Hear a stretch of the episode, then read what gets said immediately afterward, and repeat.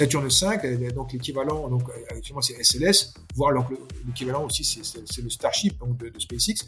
Il en faudrait donc 5 comme ça, grosso modo, avec une charge utile qui pourrait être 100, 130 tonnes si vous voulez en orbite basse. C'est énorme, hein 100, 130 tonnes en orbite basse, c'est absolument énorme. Il en faudrait 5 comme ça euh, pour faire, eh pour envoyer tous les éléments, euh, tous les, éléments donc sur, Mars ou en orbite martienne. Donc voilà, euh, voilà les enjeux. Bonjour à tous chers abonnés, ici Gaëtan de The Flares. On se retrouve pour un nouvel épisode de la série La Prospective, une série de podcasts qui s'intéresse au futur de l'humanité. Aujourd'hui je reçois Jean-Marc Salotti, professeur des universités à l'École nationale supérieure du cognitique, Institut Polytechnique de Bordeaux. Il effectue ses recherches dans le laboratoire de l'intégration du matériau au système, avec un rattachement à l'équipe Octus INRIA, spécialisée en robotique collaborative. Il a publié de nombreux travaux en lien avec les voyages habités vers Mars. Il est membre de l'International Academy of Astronautics et de l'association Planète Mars. Et on va s'intéresser justement à ses travaux sur des missions habitées vers la planète rouge. Si vous aimez nos contenus, le meilleur moyen de nous soutenir, c'est soit de nous donner une petite revue ou un j'aime, un petit pouce comme ça, un, commentaire, partager nos contenus, nos vidéos et nos podcasts euh, au plus grand nombre, ou alors vous pouvez vous rendre sur Tipeee, nous faire un petit don, ou même aller sur le site The Flares et trouver des documentaires premium et les consommer. voilà. Donc, euh, bah, je vous dis tout de suite, sans plus attendre, place au podcast. Bienvenue, bienvenue sur le, podcast de bonjour, merci Jean-Marc d'avoir accepté mon invitation. On va discuter de vos travaux, notamment sur euh, donc, tout ce qui concerne les voyages sur Mars, les voyages habités. Mais d'abord, j'aimerais savoir sur quoi travaillez-vous en ce moment et quel est votre parcours en, général? Bonjour, donc je suis euh, professeur des universités à l'École nationale supérieure de cognitique je suis euh, donc euh, informaticien euh, à la base et je travaille en intelligence artificielle, mais je travaille aussi donc sur les missions habitées vers Mars. J'ai publié un certain nombre d'articles sur le sujet. Je suis membre de l'Académie internationale d'astronautique et membre de l'association Planète Mars. D'accord. Donc cette association Planète Mars, en quoi elle consiste exactement? Eh bien, elle, elle, elle, cherche à promouvoir, euh, disons, l'exploration de Mars au sens large, et euh, les voyages habités vers Mars, justement, évidemment, ils n'ont pas encore eu lieu, mais justement, l'objectif, c'est de promouvoir tout ce qui tourne autour de la promotion des, des, enfin, des voyages habités vers Mars, en tout cas, que ce soit pour les nouvelles fusées hein, ou de, nouveaux lanceurs, mais jusqu'à même aussi des tests qui sont réalisés dans l'Utah, par exemple, en simulation. Donc, toutes les activités qui peuvent aider, je dirais, à, à aller vers Mars. Et c'est une association internationale ou française? Alors c'est une bonne question. L'association Planète Mars est une association française, mais c'est le chapitre français de la Mars Society. Donc la Mars Society, c'est la grande association américaine et justement qui, qui, veut promouvoir les voyages vers Mars. Nous sommes, nous sommes la, partie française, voilà. D'accord. Bon, bon, on va tout de suite entrer dans le, dans le détail de, de cette euh, aventure martienne. Avant de parler de comment aller sur Mars, il y a aussi euh, la question de savoir pourquoi on irait sur Mars. Quelles sont les raisons principales d'une mission habitée? Bon, il y a tout un tas de, de raisons euh, qu'on peut invoquer. Euh, euh, moi, je voudrais en citer trois. la première raison, à mon sens, c'est la science. Alors, bien sûr, il y en a qui vont dire, mais on peut envoyer des robots et pour beaucoup moins cher, c'est beaucoup plus simple. Je pense que ça, c'est une vision court terme. C'est-à-dire qu'effectivement, si on veut faire un tout petit peu de géologie sur Mars, c'est mieux d'envoyer des robots, je suis d'accord. Mais si on se projette un tout petit peu sur le long terme, et par exemple, si on pense à l'exobiologie, hein, c'est-à-dire si on envisage qu'il y ait un jour euh, des organismes vivants sur la planète Mars et qui devront s'adapter aux conditions martiennes, c'est-à-dire la gravité un tiers, mais aussi peut-être donc euh, une atmosphère qui serait totalement différente, elle est totalement différente de toute façon, eh bien évidemment, euh, ça serait des recherches totalement différentes de ce qui existe aujourd'hui. Et puis, il faut se projeter sur, beaucoup plus loin encore, c'est-à-dire vers le voyage vers, vers Jupiter, vers Saturne, etc. Si on avait une base martienne et avec des fusées qui, qui seraient lancées depuis Mars, donc ça c'est le très long terme. Mais si on si on a que des robots, on n'aura jamais ce très long terme. Eh bien, on aurait tout, une, tout un, un, plan de, de, la science en termes d'exploration de, planétaire, eh bien qui serait bien bien bien plus avantagé, je dirais, par des lancements depuis Mars. Donc, hein. Et donc ça c'est le point de vue scientifique, c'est la première raison. La deuxième raison, c'est la raison, je dirais, du rêve. C'est-à-dire que euh, eh bien, ben les, par exemple, je prends un exemple très simple, c'est Star Wars. Eh bien, l'univers de Star Wars, est-ce qu'il existerait s'il n'y avait pas eu euh, les missions Apollo, par exemple hein? Il y en a qui disent qu'effectivement, enfin, en tout cas, ça, ça, inspire. Et donc, je dirais que tout ce qui concerne bah, les voyages habités vers Mars, c'est pareil, ça inspire. Et donc, si tout d'un coup on disait, oh ben non, euh, non, on va arrêter maintenant l'exploration du système solaire habité, on va, on va se, contenter de robots, eh bien, c'est un rêve qui est brisé. Et donc là, euh, ça serait tout un, tout un tas, tout un tas d'œuvres artistiques qui seraient, euh, enfin, les gens n'auraient peut-être plus envie, ou en tout cas seraient très déçus. Donc c'est le rêve, et c'est important le rêve. Hein, et donc tous les artistes, en tout cas, euh, se, se, projettent vers l'avenir et donc ont besoin d'avoir cette, tiens, cette, cette, cette conquête, je, je dirais, de, de territoires inconnus. Et la troisième raison, c'est une raison, je dirais, peut-être plus philosophique. Alors, il y en a qui disent, par exemple, qu'il faudrait pas mettre tous ses œufs euh, dans le même panier, c'est-à-dire, en fait, euh, déjà, s'il si, si, y avait un, quelque chose de terrible qui arrivait sur Terre et que il y avait une extinction de l'humanité et de la vie même peut-être globalement, eh bien, bah, ça, serait, ça, serait, terminé. Ça serait bien dommage alors qu'on a la possibilité d'aller euh, ailleurs et eh bien, je dirais d'assurer qu'il y ait une survie des espèces animales, végétales et de l'humanité donc sur le long terme. Et puis, je dirais voilà, c'est une question, je dirais de, euh, il faut aller plus loin, repousser les limites. C'est une question donc philosophique, repousser tout le temps les limites. Et ce n'est pas en, envoyant uniquement des robots sur Mars qu'on repousse vraiment les limites. On pourrait au contraire changer de paradigme hein, pratiquement, c'est-à-dire comme, dit Elon Musk, hein, c'est une espèce multiplanétaire. Donc ça, ça change totalement les choses, évidemment, d'avoir une espèce multiplanétaire plutôt qu'une espèce planétaire. C'est vrai que ça semble être une continuité assez logique de, de l'évolution de l'humanité à travers euh, bah, l'évolution. Donc c'était d'abord euh, dans une petite zone d'Afrique, on s'est déployé assez rapidement. Il n'y a pas un endroit sur Terre euh, où on ne s'est pas rendu. Et donc l'espace semble être la frontière suivante, quoi. C'est sûr que c'est ça qui fait aussi. Il y a une petite, un côté explorer et j'ai envie de dire le futur appartient aux explorateurs puisque sinon on serait toujours en Afrique. voilà. Oui, tout à fait. Est-ce que, euh, d'après vous, alors, alors, à l'heure d'aujourd'hui, donc il y a plusieurs projets de missions habitées. Euh, quel acteur semble être le plus probable pour être euh, donc les, premiers à se poser sur Mars? Est-ce que donc c'est la NASA, la Chine, la SpaceX ou l'Europe même? Alors, difficile de prédire exactement comment ça va se passer. Je dirais que il me semble que la NASA s'oriente actuellement vers euh, un sponsoring de SpaceX. C'est-à-dire que, même si pour l'instant c'est pas le cas de manière très claire, mais par exemple pour le choix euh, de, de des fusées qui vont aller vers la Lune, eh bien euh, SpaceX a été retenu en priorité, alors que c'était pas nécessairement le favori. Euh, donc déjà, il commence à pousser SpaceX. Donc moi, je, je, je verrais bien, en tout cas, la NASA pousser SpaceX pour les voyages habités vers Mars dans un proche avenir. Mmh. Euh, la, la, la, Chine est également euh, en très bonne position. Donc, euh, je, dirais qu'ils sont à peu près 50-50. Hein. C'est-à-dire qu'ils sont tellement bien avancés maintenant les Chinois que, euh, enfin, sachant aussi que les Américains sont tournés vers la Lune hein, pour les prochaines années. Donc, ça va y avoir un petit retard. En tout cas, ils ne partent pas tout de suite vers Mars. Et donc, euh, il n'est pas impossible que la Chine et, et les Américains soient en concurrence directe pour être le premier sur la planète rouge. Bon, après les autres acteurs, je les vois mal. Euh, même une mission internationale, c'est possible peut-être que peut-être que d'ailleurs l'agence spatiale européenne serait un petit peu impliquée, hein, ne serait-ce que par, euh, disons, le Orion, par exemple, en tout cas, une partie de, de, un moteur, un système de propulsion, des choses comme ça. Enfin, ça serait à la marge, à mon sens, et donc euh, je ne le vois pas pour l'instant, en tout cas, être vraiment très investi dans les missions martiennes habitées. Un petit peu peut-être en collaboration, mais pas plus que ça. Donc c'est pas impossible qu'on qu'on assiste à une nouvelle course à l'espace, un petit peu comme c'était le cas pour la Lune.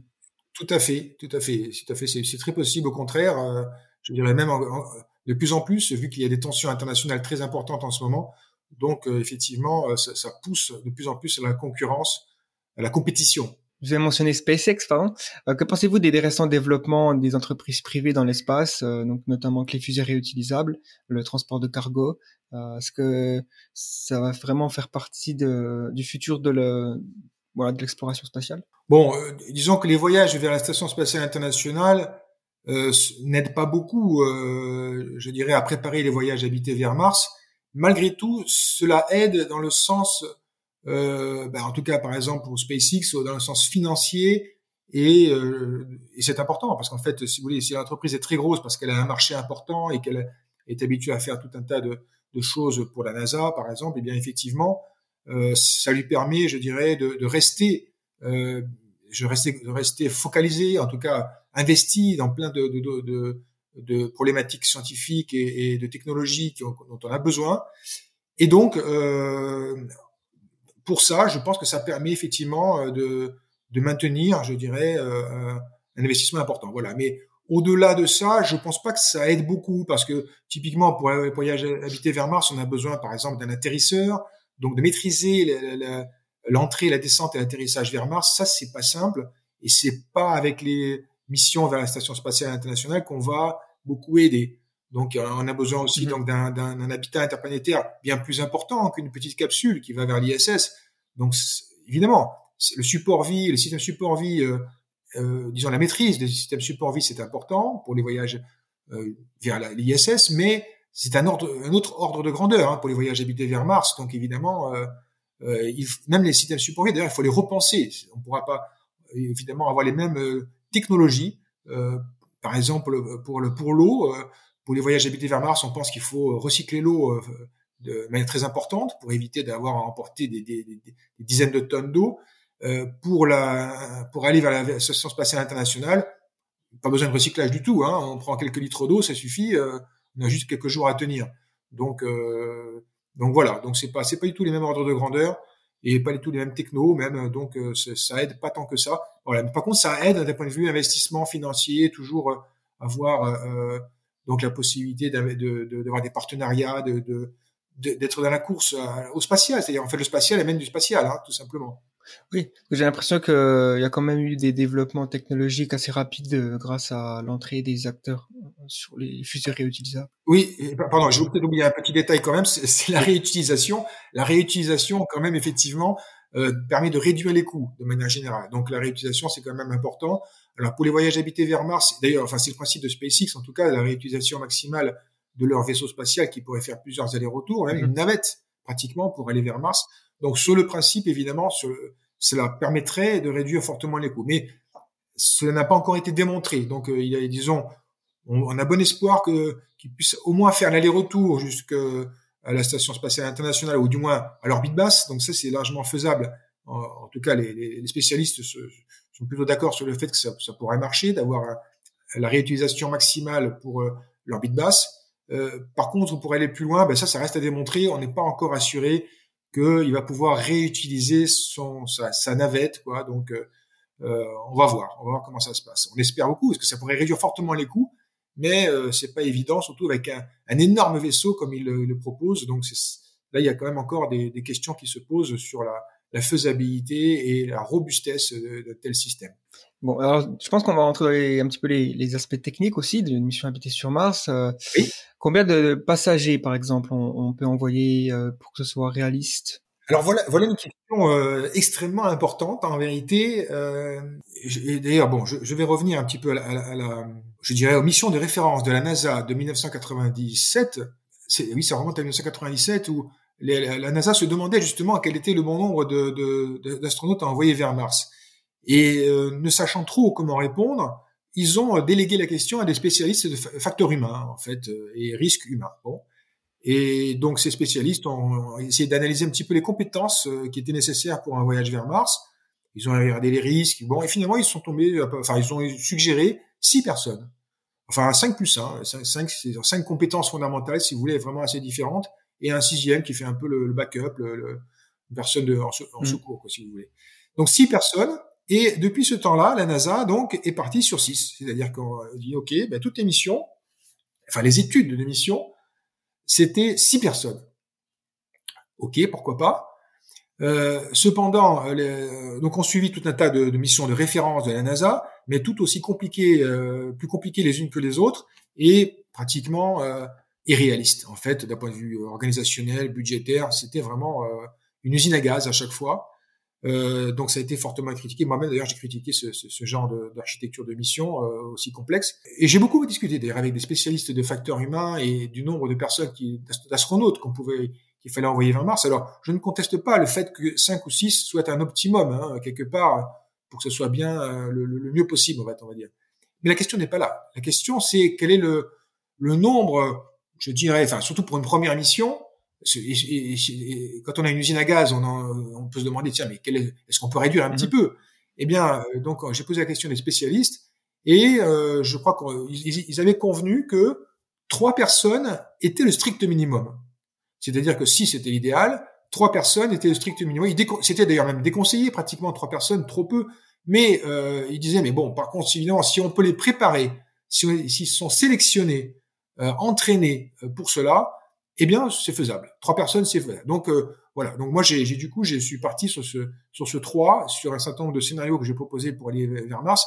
Et je pense qu'il faudrait commencer euh, petit. Enfin, en tout cas, si SpaceX avec le, le, la grosse navette qu'ils proposent, évidemment, ils arrivent à en envoyer euh, même serait-ce que 20 à la fois, ça serait déjà très très bien. Mais voilà, si pour la NASA en tout cas, et vu ce qu'ils proposaient, je me suis dit mais autant faire trois.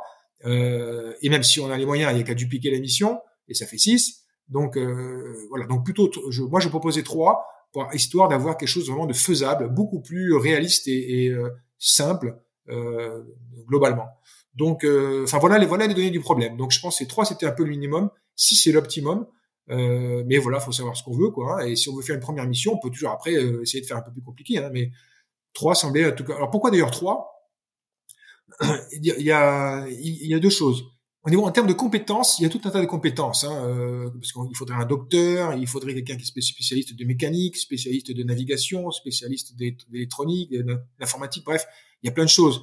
Mais ça, on va dire que les compétences peuvent être acquises par l'entraînement, par la formation. Donc euh, voilà, on peut, on peut euh, avec, du temps, euh, disons, avoir les personnes qu'il faut, qui pourraient satisfaire à ces besoins-là. Le deuxième point, c'est le point de, le point vue facteur humain. Alors pareil, euh, c'est-à-dire, euh, enfin, pour qu'ils soient bien ensemble, les gens, il faut, enfin les, les, astronautes, il faudrait les entraîner ensemble. Il faudrait qu'ils soient. Euh, alors, il y a des critères psychologiques hein, qui, qui, vont qui vont avec ça, c'est-à-dire que euh, on ne doit pas prendre des gens trop introvertis ou trop extravertis.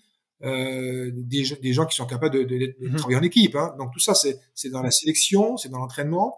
Et on le fait déjà pour les astronautes qui vont vers l'ISS. Hein, donc il y a déjà des choses comme ça. Euh, donc ça, évidemment, il faudrait le faire euh, en vue d'une mission martienne.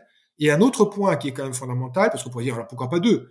Euh, mais en fait, après, il y a une question donc de ce qu'on appelle la double redondance, qui est un principe un peu général en, en je dirais, dans le, le, spatial et même aussi d'ailleurs dans l'aéronautique.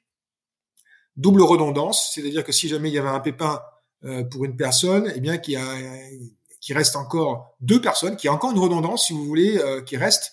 Donc, on a vraiment une sécurité euh, quand même assez importante quand on a trois personnes, grâce à cette double redondance. C'est, un point de vue de risque, si vous voulez. Donc, euh, point de vue gestion de risque, trois personnes, ça paraît, euh, voilà, ça paraît suffisant pour pallier le, risque donc de d'une grosse, enfin quelqu'un qui serait qui aurait serait accidenté, quoi, par exemple. On aura encore deux astronautes en, en pleine possession de leurs moyens, donc ça, ça serait quand même sans doute assez tout à fait enfin, suffisant, je dirais, pour, pour gérer les problèmes. Très bien, ok. Et, donc, alors, si je me rappelle bien, le voyage, euh, il prend un peu plus de six mois, c'est ça ou... Alors ça, ça c'est le truc un petit peu compliqué. Le, le, euh, le, le, voyage vers Mars dure pour les, les, les, sondes automatiques, les robots, enfin quand on envoie une sonde vers Mars, c'est 8 à 10 mois, euh, mais on ne fait pas trop d'efforts, je dirais, pour euh, accélérer un petit peu le rythme. Et, et on pourrait avec un petit effort modéré, euh, arriver à six mois. Euh, si on veut faire plus court, là par contre, euh, enfin tout d'un coup, si vous voulez, l'effort devient mmh. démesuré. C'est-à-dire que après ça grimpe très très vite. Six mois, bon, ça paraît euh, faisable. Au-delà, enfin réduire encore plus. Chaque semaine est, est, est, terrible à gagner. Quoi, si vous voulez, il faut, à chaque fois, il faut augmenter de 10% euh, euh, ou 20% les, les, la quantité de carburant et même à un moment donné, ça devient même infaisable. Et les données astronautiques sont, sont, sont enfin, c'est comme ça. On, on, est, on est limité. À un moment donné, il faudrait plus de carburant que la, que la, que, que la masse de la fusée, quoi, si vous voulez. Donc à un moment donné, enfin, ça, ça... ouais, c'est l'équation de l'art. Euh. L'équation, voilà, exactement. Les équations sont sont formelles. On, on, est limité, on est limité. Enfin, en chimique, en tout chimique. Euh, après, on pourrait passer à d'autres systèmes de propulsion, mais alors là, après, il faut, faut embarquer un réacteur nucléaire, il faut embarquer donc on peut toujours faire plus rapide, mais il faut un vaisseau encore plus gros, encore plus massif, etc. Ça devient démesuré, ça devient une usine à gaz. Donc voilà, donc on peut partir sur environ six mois de trajet pour l'aller, environ, 5, environ 500 euh, jours sur place pour attendre la bonne configuration planétaire pour le retour, parce que ça c'est un problème aussi qui est extrêmement important.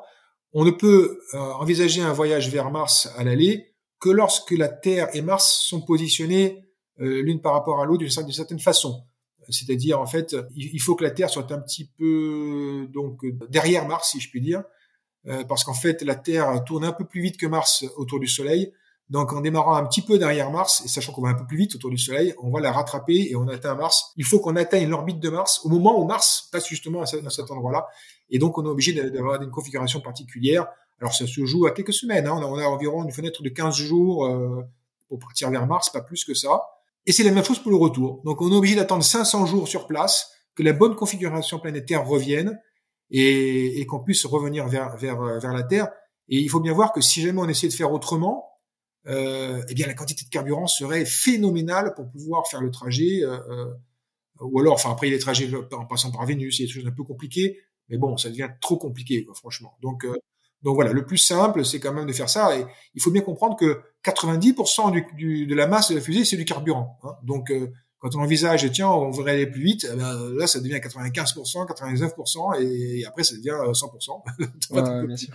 Donc, euh, voilà, voilà les, données du problème. Et donc, euh, dans ces cas-là, effectivement, il y a, y a la question du facteur psychologique qui se pose, à la fois sur le trajet, donc trois personnes dans une, un endroit relativement petit, ensuite, plus d'un an sur une, voilà, sur Mars, donc qui était un endroit où désolé, où, enfin, c'est très dangereux. Il faut bien s'entendre avec ses compagnons. Donc, est-ce qu'il y a déjà eu un peu des études de fait là-dessus euh, Est-ce que trois personnes s'entendent bien Oui, oui, oui. Bien sûr, il y a eu. Euh, bon, peut-être l'étude la plus connue, c'est l'étude de Mars 500 qui s'est passée en Russie, où euh, six personnes, je crois qu'ils étaient six. J'ai un doute maintenant, si c'est pas un peu plus nombreux. Non, je crois qu'ils étaient six. En tout cas, ils étaient enfermés dans une dans une base, vraiment enfermés. Hein, c'est une mmh sorte de prison euh, dans, dans, une petite base qui simulait finalement un, un grand vaisseau spatial et euh, 500 jours donc enfermés. Alors évidemment, ils avaient, ils avaient de quoi se nourrir, ils avaient du travail à faire, mais enfin, ils étaient confinés, totalement confinés, et ils ont dû vivre comme ça. Et on a étudié cet effet pour l'étude psychologique. Hein. Donc, euh, alors ils ont essayé de regarder un petit peu. En plus, il y avait différentes nationalités. Euh, alors bon, on a observé des choses auxquelles on, s'attendait, hein, des différences culturelles, par exemple euh, quelqu'un qui euh, un français qui parle plutôt à table alors que d'autres étaient euh, pas à table on parle pas on mange. Vous voyez des petites choses. Mais c'est ça les différences culturelles hein, voilà des choses comme ça. Il y a aussi quelqu'un d'autre je crois qui à un moment donné se levait beaucoup plus tard que les autres donc un décalage bon c'est pas très grave hein, mais voilà des petites choses qui fait que l'harmonie du, groupe est un peu moins bonne etc euh, bon voilà, donc ce sont des petits choses. En tout cas, ça s'est très bien passé. Personne n'est sorti avant. Moi, j'avais peur que quelqu'un sorte bien avant les 500 jours. 500 jours, c'est très très long, hein, donc euh, mais ils sont quand même restés 500 jours et ça s'est finalement assez bien passé. Bon, après, il y a, bon, il y a eu d'autres études. Hein, il y a tout un tas d'études sur le sujet. Hein, euh, des, des, gens qui sont partis euh, dans les sous-marins, par exemple. Il y a aussi des voyages vers le pôle Nord ou le pôle, ou le, ou le pôle Sud. Enfin, il y a tout un tas de, de, de missions comme ça où les gens étaient très loin de tout il y a des missions en Antarctique hein, qui, qui, qui, est, par exemple, actuellement à, à Dumont-Durville, euh, donc la base française, euh, il y a des, il y a des, euh, des gens qui restent donc 6 à 8 mois donc isolés. En fait, il y a sans, sans aucun contact. Enfin, si, il y a des contacts peut-être, mais sans aucun bateau ou avion qui vient donc à la base. Donc, ils sont vraiment isolés pendant l'hiver, l'hiver austral, quoi, finalement. Donc, ce sont des conditions hein, assez similaires à ce, en termes psychologiques à ce qui se passerait euh, pour Mars. Cela dit, les spécialistes euh, quand même estiment que euh, on n'est pas tout à fait prêt quand même. Hein. C'est-à-dire que si jamais on devait envoyer, envisager un voyage vers Mars, notamment le fait qu'on soit très loin de la Terre, euh, bah, c'est pas pareil que, que, que, le pôle Sud, c'est quand même encore pire, quoi. Euh, voir la Terre comme un tout petit point, ça peut faire peur pratiquement. Euh, donc en fait, ils, ils estiment qu'il faudrait tester typiquement lors d'une mission en orbite haute, par exemple, ou en tout cas loin de la, vraiment aussi loin de la Terre qu'on mhm. peut en, en, simulation, quoi. Euh, donc, euh, et puis voilà, une durée assez longue euh, et, et, dans des, des, conditions de décalage temporel, parce que là actuellement, par exemple, avec l'ISS, il n'y a pas de décalage temporel. On prend, on peut les avoir en, visio, quoi, si vous voulez, les gens, les astronautes. Donc là, il s'agirait d'avoir un décalage temporel pendant, pendant, par exemple, un an, donc quelqu'un qui restera en orbite pendant un an, mais avec décalage temporel, donc impossibilité de, de, le contacter en visio, uniquement par message, euh, en, en, différé. Donc, est-ce que euh, est-ce que ça se passerait bien? Donc, il faudrait le tester ça. Et, et, en plus des conditions de vie aussi similaires que possible de celles qu'on aurait pour le voyage vers Mars, ce qui n'est pas le cas de l'ISS. Hein. Il y a par exemple tout ce qui concerne, d'ailleurs une, chose anecdotique, mais quand même, euh, le lavage des vêtements. Figurez-vous que pour le, dans, l'ISS, on ne lave pas les vêtements. Euh, les, astronautes embarquent autant de vêtements euh, qu'ils ont besoin pour euh, pour la durée de leur mission et ne les, lavent pas. Alors que pour un voyage vers Mars, euh, ça va durer trois ans à peu près.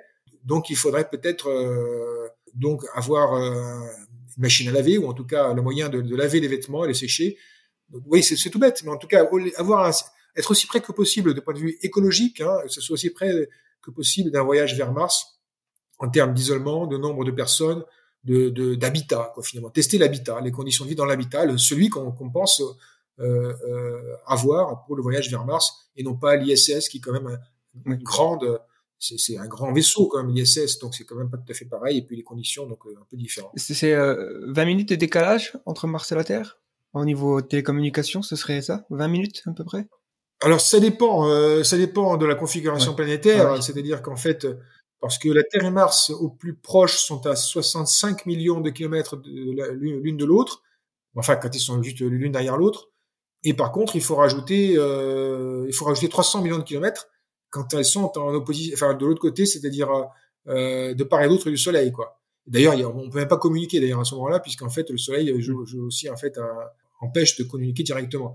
Mais donc, euh, alors je sais plus le, décalage exact, mais enfin ça varie peut-être entre 5 et entre 7 et 20 minutes, quelque chose comme ça, effectivement. Donc c'est c'est très long, c'est très long comme comme euh, oui, ça empêche les de résoudre des, des problèmes en urgents euh, qui nécessitent. Ah oui, ils seraient très autonomes. Hein. Euh, obligatoirement, ils seraient très autonomes dans leur prise de décision et la résolution des problèmes. Et par rapport, encore une fois, à ce facteur psychologique sur les différentes études qui ont été faites, est-ce qu'on a une idée du, du bon ratio homme-femme, par exemple? C'est aussi une question euh, assez compliquée. Il n'y a pas de comment dire de recommandation particulière, je crois, à ce niveau-là. C'est-à-dire que euh, trois hommes ou trois femmes ou même une équipe mixte, euh, ça peut, ça, ça, enfin, ou, enfin, ou six, hein, si on prend six, mhm. en tout cas, peu importe. Mais disons, c'est pour dire que des équipages mixtes conviennent également, euh, ou des équipages uniquement féminins ou, ou, hommes. Donc ça, a priori c'est pas c'est pas le problème. Le problème c'est plutôt euh, la sélection de, des profils psychologiques les plus appropriés, euh, des gens qui soient capables de d'avoir un contrôle du stress euh, très important mhm. et, et, tout un tas de, de, compétences psychologiques, que ce soit dans le travail en équipe, de, de leadership éventuellement, l'attention à soi-même, donc des, choses qui sont vraiment euh, euh, les compétences, euh, les compétences comportementales en fait. On appelle ça les compétences comportementales et qui sont bien connues hein, par la, j'ai lu un rapport de la NASA à ce sujet où effectivement ils ont tout un tas de de critères et, euh, et de tests à faire par exemple lors d'un entraînement en piscine euh, où on simule les, astronautes sont en, combinaison spatiale mais qui, qui peuvent aller sous l'eau hein, en fait dans la piscine justement et dans la piscine au fond de la piscine il y a la station spatiale ou en tout cas une simulation de la station spatiale donc pour simuler, je sais pas, un changement de panneau solaire, des choses comme ça. Donc euh, et en même temps, donc euh, il, euh, il teste les, les, les, comportements humains. Il, il regarde notamment est-ce que l'astronaute communique correctement sur l'avancement de sa tâche? Ça, c'est extrêmement important pour savoir s'il y avait une difficulté qu'il a rencontrée. Est-ce qu'il communique tout de suite? Ah, j'ai une difficulté. Enfin, voilà, c'est important de communiquer sur ces, sur ces difficultés, sur, enfin, tout, tout problème qui peut survenir et, euh, et, et, dans les échanges avec euh, Mission Control à ce moment-là, ou d'autres astronautes euh, Est-ce qu'ils sont clairs, concis euh, Voilà. Donc tous ces éléments-là sont, sont, sont, regardés de près pour pour euh, ben, dans le processus de sélection et d'entraînement des astronautes. Euh, donc en ce qui concerne l'engin qu'on va envoyer ou les engins, donc quel type de fusée euh, enfin finalement comment comment procéder pour envoyer des, des humains euh, sur Mars? Il y a, j'imagine déjà s'extraire de la gravité terrestre, c'est très compliqué.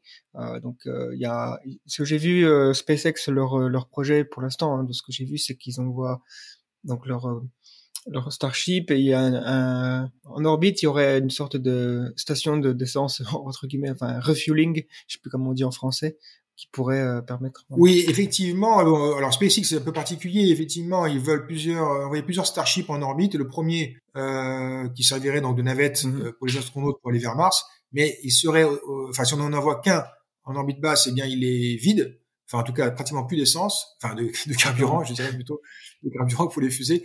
Et euh, il faut donc euh, effectivement euh, remplir de nouveau tous les réservoirs, le, fameux refueling.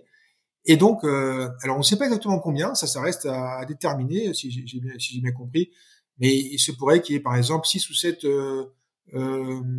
nouveaux Starship qui eux seraient dédiés au cargo, c'est-à-dire en fait au remplissage des réservoirs en orbite basse. Donc, il faudrait euh, uniquement quand on a atteint donc les, les, le remplissage total des réservoirs, là, on transfère les astronautes dans le, la navette, et là, le, le, la navette peut aller vers vers Mars. Donc ça, c'est une première idée, effectivement. Alors, on comprend bien, en tout cas, que tout de suite, ben, il faut beaucoup quand même de de, de lancement euh, de fusées. S'il faut en envoyer plusieurs comme ça vers euh, vers l'orbite. Et si on regarde les autres architectures de mission vers Mars, par exemple celle que j'ai proposée ou celle de, de Zubrin, eh bien c'est un peu similaire. Enfin, il n'y a pas de navette comme ça, mais il y a euh, quatre ou cinq lancements à faire euh, pour, euh, amener tout ce qu'il faut amener, donc soit en orbite martienne, soit sur la surface martienne. Alors on peut les recenser un petit peu. Bon, d'abord évidemment il faut un habitat, un habitat avec les astronautes. Donc ça c'est déjà assez lourd. Euh, il faut l'envoyer sur la surface martienne. Alors après, il y a déjà une petite option à déterminer. Est-ce que cet habitat, ce sera, c'est aussi celui de l'allée du voyage euh, interplanétaire, ou ou alors est-ce qu'on a un, habitat dédié pour le voyage interplanétaire? Bon, là, il y a différentes options, mais en tout cas, euh, il faut en tout cas un habitat interplanétaire. Ça c'est sûr. Il en faut un aussi donc à la surface martienne. Quoi qu'il en soit, s'il y en a un à la surface martienne, quand on remonte en orbite, euh, là, on ne remonte pas avec le gros habitat en général, on a, un petit vaisseau spatial, une petite capsule, quoi, en fait, pour remonter en orbite martienne. Eh bien, il faut la mener, celle-là aussi, euh, depuis la Terre. Donc, en fait, c'est un autre lancement où il faut effectivement amener ce, ce petite, euh, cette petite capsule qui va remonter en orbite. Mhm. Il faut une autre fusée pour amener bah, le, la fusée de retour. C'est-à-dire qu'en fait, comment on fait pour revenir? Et là, il faut un système de propulsion, carrément un gros système de propulsion et un habitat pour le retour. Euh, donc là, c'est encore au moins une, voire deux fusées, parce qu'il faut envoyer l'habitat plus encore un système de propulsion, alors que, alors qu'à l'aller, on avait juste besoin d'arriver, puis après, on peut descendre directement à la surface. Là, il faut amener, faut du carburant. Donc en fait, ça va, ça va coûter euh, beaucoup de, bah, en tout cas, de, de, masse utile, donc de charge utile, et, et sans doute une ou deux fusées supplémentaires. Et puis, euh, si jamais on est un peu ricrac, je dirais, au niveau de la masse de l'habitat euh, qu'on a amené sur la planète Mars, eh bien, on n'a pas du tout, du coup, euh, on n'a pas du tout de, de rover pressurisé, on n'a pas beaucoup d'outils scientifiques. Eh bien, donc, en fait, on pourrait aussi envisager un cargo qui amènerait euh, donc des éléments, enfin voilà, euh, des outils, des, des, véhicules pressurisés, etc. Donc, sur la surface martienne, encore, encore une autre, une autre fusée encore à amener sur, sur Mars. Donc, tout compte fait, bon, ça fait peut-être de l'ordre de 5, 5, 5 fusées, voilà, 5 fusées, euh, enfin 5 fusées, 5 lancement lourd. Et quand je dis lancement lourd, ça veut dire que attention, c'est pas des Ariane, hein, c'est ça serait des euh, ben, typiquement euh, des, des, vaisseaux comme euh, ou comme Saturne V, hein, si on a une référence par rapport aux missions Apollo. Saturne V, donc l'équivalent, donc actuellement c'est SLS, voire l'équivalent aussi c'est le Starship donc de, de, SpaceX. Et voilà, il faut, il en faudrait donc cinq comme ça, grosso modo, euh, avec une charge utile qui pourrait être euh, donc de 100 100 130 tonnes si vous voulez en orbite basse. C'est énorme, hein 100, 130 tonnes en orbite basse, c'est absolument énorme. Et il en faudrait 5 comme ça euh, pour faire, eh pour envoyer tous les éléments, euh, tous les, éléments donc sur, sur, Mars ou en orbite martienne. Donc voilà, euh, voilà les, enjeux. Alors on pourrait se dire, mais pourquoi pas, une seule fusée qui emmènerait tout? Mais en fait, euh, euh, d'abord on ne saurait peut-être pas trop faire parce qu'il faudrait vraiment là, du coup deux fois la Saturn, Saturn 5, un truc vraiment euh, d'enfer. Je sais même pas si ça serait faisable parce qu'après il y aurait des contraintes énormes en termes de matériaux, enfin ça devient vraiment très compliqué. Et puis donc il y a une question aussi, je dirais, d'usage, c'est-à-dire qu'en fait les, les, industriels sont très embêtés quand même et les agences aussi. S'il n'y avait qu'un seul vaisseau euh, à chaque fois, eh bien les, les, les usines où on, où on concevrait ce genre de, de vaisseaux, elles fonctionneraient très peu souvent. Alors là, il y a un problème, c'est comme pour Ariane d'ailleurs, hein, on essaie d'avoir par exemple 12 missions, enfin 12 euh, 12 lancements annuels, et passer à 20, ça paraît très compliqué. Et si on passe en a que 6, euh, là, il y a une perte. Il y a une perte parce que voilà, on a, on a des cadences, en fait, si vous voulez, à garder. Et donc, en fait, si on en a qu'un euh, tous les trois ans, euh, ça va pas du tout. Euh, la cadence n'est pas du tout bonne. Il faudrait mieux avoir une cadence la plus régulière possible. Donc ça, c'est très compliqué, mais je sais que pour le SLS, c'était un des enjeux importants. Et si jamais il n'y a pas de mission martienne actuellement, si vous voulez, il faudrait, enfin, en cours, il faudrait d'autres missions vers la Lune ou vers des astéroïdes, ou donc, il faudrait, disons, de l'ordre de deux lancements par an, ça, ça serait bien, quoi, en moyenne, avoir une sorte de moyenne de deux lancements par an. Donc voilà, le problème des cadences est assez compliqué euh, pour essayer de minimiser un petit peu les coûts. C'est aussi pour ça d'ailleurs que du coup euh, Star, le Starship de SpaceX pourrait être intéressant parce que du coup, comme il y a réutilisation, eh bien on est moins, enfin c'est moins important d'avoir des cadences. Mais enfin en même temps, il en faudrait quand même un certain nombre des, des, des navettes euh, enfin voilà, toujours, pour, ce, pour, ce, problème de cadence des industriels euh, à concevoir les, les, les vaisseaux. Ouais, c'est sûr qu'il y a un écosystème économique à prendre en compte. Oui, oui, oui, c'est ça. Est-ce que toutes ces toutes ces missions elles seraient envoyées euh, durant la même euh, fenêtre de lancement ou euh, on, en, on enverrait peut-être le cargo deux ans avant et les, les, les astronautes après? Tout à fait, tout à fait. On a, on a c'est même tout le contraire. Je dirais qu'on a intérêt à envoyer le maximum à l'avance, mhm. et en particulier, par exemple, le vaisseau qui va servir à, remonter en orbite basse, le vaisseau du retour, quoi, typiquement. Euh, donc la NASA préconise d'ailleurs, euh, bon, c'est tout à fait cohérent, de d'envoyer à la surface de Mars euh, tout de suite tout ce qui permet de faire le retour et de s'assurer même que c'est prêt euh, autant que possible avant même d'envoyer les astronautes. Si jamais il y avait un problème, évidemment, il ne faudrait pas envoyer les astronautes. Comme ça, si c'est prêt à la surface de Mars, eh bien déjà on, est, on a une certaine assurance que ah, c'est pas tout à fait assuré, on ne sait jamais comment va, va, se passer le décollage là-bas, mais si, si l'atterrissage s'est bien passé, tout, tout, est, mhm. à peu près correctement euh, en place, eh bien donc on pourrait se dire bon, on a minimisé les risques déjà que ça se passe mal pour le retour, donc euh, on peut envoyer euh, les astronautes. Donc en fait, voilà, envoyer le maximum de choses à l'avance euh, et même si possible, envoyer plus que les astronautes à la fin avec l'habitat, de sorte qu'on puisse minimiser les risques que ça se passe mal. Parce que le, pire, ça serait ça, hein, qu'on envoie, mettons tout dans la même fenêtre, et puis que on veut faire atterrir la capsule qui permet de servir à remonter en orbite, ou même d'ailleurs le rover pressurisé. Hein, tiens, on va rover pressurisé aussi à faire atterrir, et puis ça se passe mal. Du coup, on n'aurait même pas le rover pressurisé, ou alors on n'aurait pas la capsule de remonter. Donc voilà, c'est une question de minimisation des risques, tout à fait. Il faut envoyer le maximum de choses dans la fenêtre qui précède euh, le lancement de du vaisseau habité. Ouais, c'est, c'est, ça paraît logique. Et donc sur place, euh, donc admettons qu'il y a donc un habitat. Est-ce que euh, la nourriture, elle est aussi donc on envoie pour 500 jours de nourriture ou est-ce qu'il y a un moyen de produire sur place? Et Pareil pour l'eau. Alors ça, ça, ce sont des questions un peu délicates. Euh, il y a la nourriture, il y a même aussi la quantité de backup. Ça, c'est aussi un problème épineux. Bon, dans le principe, d'abord en termes de, de d'efficacité, l'eau, euh, c'est un, un, point, un point clé. Il faut la recycler parce que là, on, on parle. Enfin, les besoins, c'est de l'ordre de, je crois que c'est une vingtaine de litres par jour par personne. Euh, enfin, en tout cas, si on veut faire ça ou en étant, enfin, on va dire, on peut, faire, sans doute faire moins, hein, mais disons, c'est ce qu'on consomme nous, typiquement euh, un, usage euh, en ville, une vingtaine de litres par personne et par jour bon, 20, 20 fois 1000 jours et, et fois euh, 5 ou 6 personnes, ben, tout de suite, ça fait, des, ça fait des tonnes et des tonnes. Donc, on a, il faut recycler au maximum. Donc, ça, c'est un premier point. Ça, c'est pour l'eau. Alors, il faut, il je dis qu'il faut recycler, mais il faut s'assurer que le recyclage va tout le temps fonctionner. Donc, il faut y avoir un backup, sans doute. Il faut, tiens, on va dire, tiens, on va quand même prendre une certaine quantité d'eau au cas où ça, se passerait mal, tout en ayant un backup. Et puis, le système de recyclage, il faut qu'on ait tous les outils pour le réparer. Donc ça, c'est un point bon un peu fondamental, mais bon, ok, donc euh, admettons. Concernant la nourriture, euh, je, enfin, je pense que la NASA actuellement est dans, une stratégie.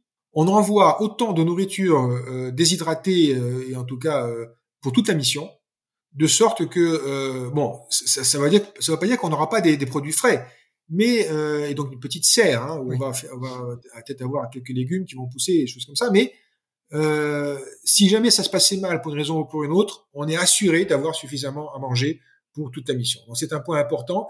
Et notamment, il y a un point assez délicat. Si jamais, pour une raison ou pour une autre, on devait abandonner la mission alors qu'on n'a même pas encore atterri, eh bien la NASA a dit attention, donc il faut envisager ce cas, on ne sait jamais, c'est-à-dire on arrive en orbite martienne et puis on décide qu'on va pas atterrir. Bon, euh, quelle que soit la raison, le, le, vaisseau il y a un problème, bon, ok, on n'atterrit pas eh bien, il faut avoir toute la nourriture possible, enfin, toute la nourriture nécessaire au voyage, un retour. Hein. Enfin, il doit rester en orbite, peut-être en attendant d'ailleurs. Enfin, en tout cas, voilà. Donc, le problème est posé comme ça. Et donc, voilà, il faut vraiment la, toute la nourriture euh, de, de, backup, quoi, de secours pour euh, au cas où on atterrissait, on n'atterrirait pas. Et euh, sur place, donc en tout cas, euh, et même peut-être d'ailleurs aussi même de, de, lors de, dans le voyage, on peut avoir une petite serre. Alors bon, euh, c'est selon les besoins et selon la masse qu'on a. Mais enfin, en général, ça pèse pas beaucoup quand même une, une serre. Enfin, il y a la terre peut-être pèse un petit peu, mais souvent après ce sont les graines. Bon, les graines, c'est vraiment ça pèse rien. Ouais. Donc, donc oui, oui, il est envisagé d'avoir au moins quelques petits mètres carrés. On n'aura pas la serre qui va alimenter la, en totalité la, la, la, les astronautes, ça c'est sûr. Mais euh, une petite serre pour avoir quelques légumes, quelques fruits, peut-être euh, euh, frais pendant la mission, eh bien, ça serait même psychologiquement d'ailleurs, ça serait un plus. Donc euh, oui, on, on envisage d'avoir un, un, petit peu de, de, de nourriture euh, comme ça.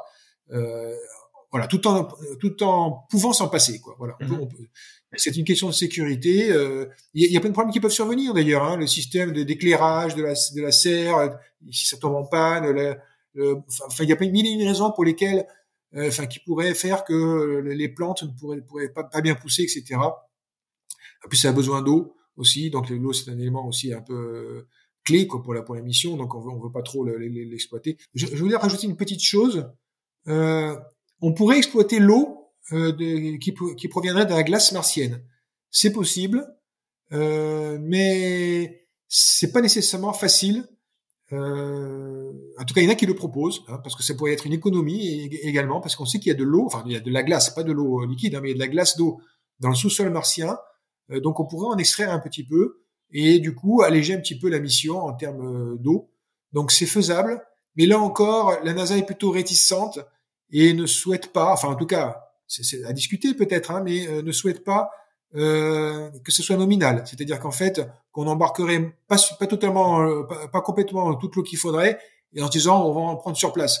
Euh, voilà, c'est plutôt on va prendre tout ce qu'il faut pour être autonome, et puis bon, euh, si on veut un peu plus d'eau, pourquoi pas, on pourrait aller en extraire, mais voilà, c'est pas le, on puisse encore une fois qu'on puisse s'en passer. C'est une question de, vous voyez, de parce qu'à force, il faut, il faut, limiter les risques. Hein. Donc si on accumule les besoins et les dépendances, ça devient un petit peu. Euh... C'est surtout pour la première mission, c'est important de, de, minimiser les risques parce qu'on ne sait pas justement euh, si on peut récolter de l'eau efficacement et tout ça. Alors à la, à la limite, peut-être que après 20 ans d'expérience, on pourra se permettre d'être plus voilà laxiste là-dessus.